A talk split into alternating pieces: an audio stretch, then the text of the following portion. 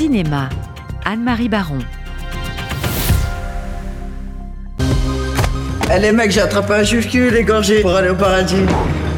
T'as été à ton cours de Krav Maga? Ouais, bien sûr. Mais ça commence à être un peu trop facile pour moi.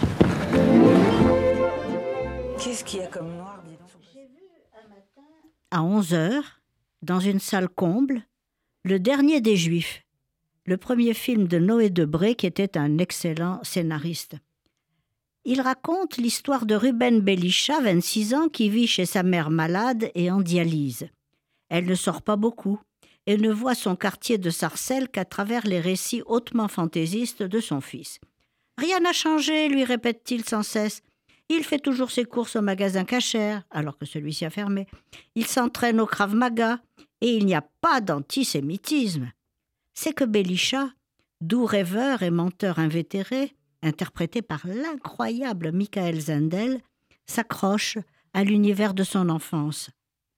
Ses copains le considèrent comme le seul juif fréquentable, et l'électricien refuse d'entrer dans un appartement avec Mezouza. Mais rien n'y fait. Il n'en veut à personne et ne veut surtout pas quitter la ville où il a grandi. Il a choisi de vivre un rêve éveillé et réussit presque à nous y faire croire.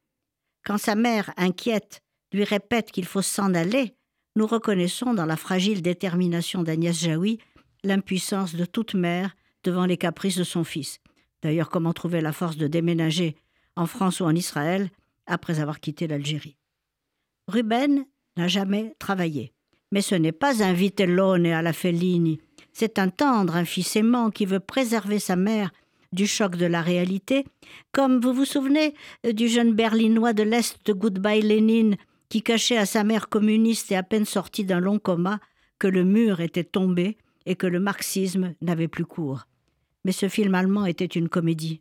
Celui-ci fait plutôt penser à Roberto Benigni dans La vie est belle, obligé de rire et de fabuler pour épargner à son fils la conscience de la catastrophe. Et cette référence est lourde de sens dans le contexte actuel. Oui, la vie est belle à Sarcelles.